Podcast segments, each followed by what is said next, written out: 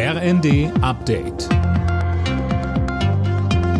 Stündlich neu. Auf den Punkt informiert. Ich bin Gisa Weber. Guten Abend.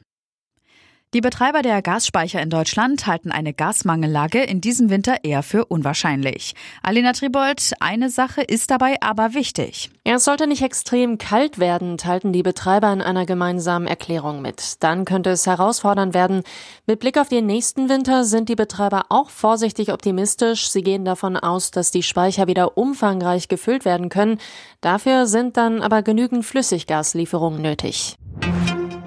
Die Bundesregierung hat am Vormittag die Einmalzahlung von 200 Euro für Studierende auf den Weg gebracht.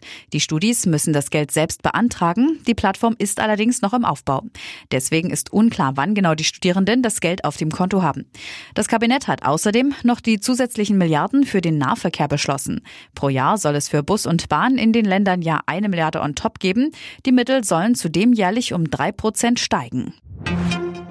Die Weltklimakonferenz in Ägypten geht in die Verlängerung. Mindestens bis morgen wird weiter verhandelt.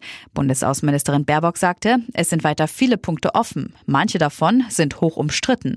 Sie warnte, diese Klimakonferenz darf keine verlorene Klimakonferenz sein. Die braucht ein Ergebnis für den internationalen Klimaschutz, denn die Lücke zum 1,5 Grad Pfad ist weiterhin viel zu groß. Und die Anstrengungen, die wir dafür brauchen, um sie zu schließen, die sind nach wie vor nicht groß genug.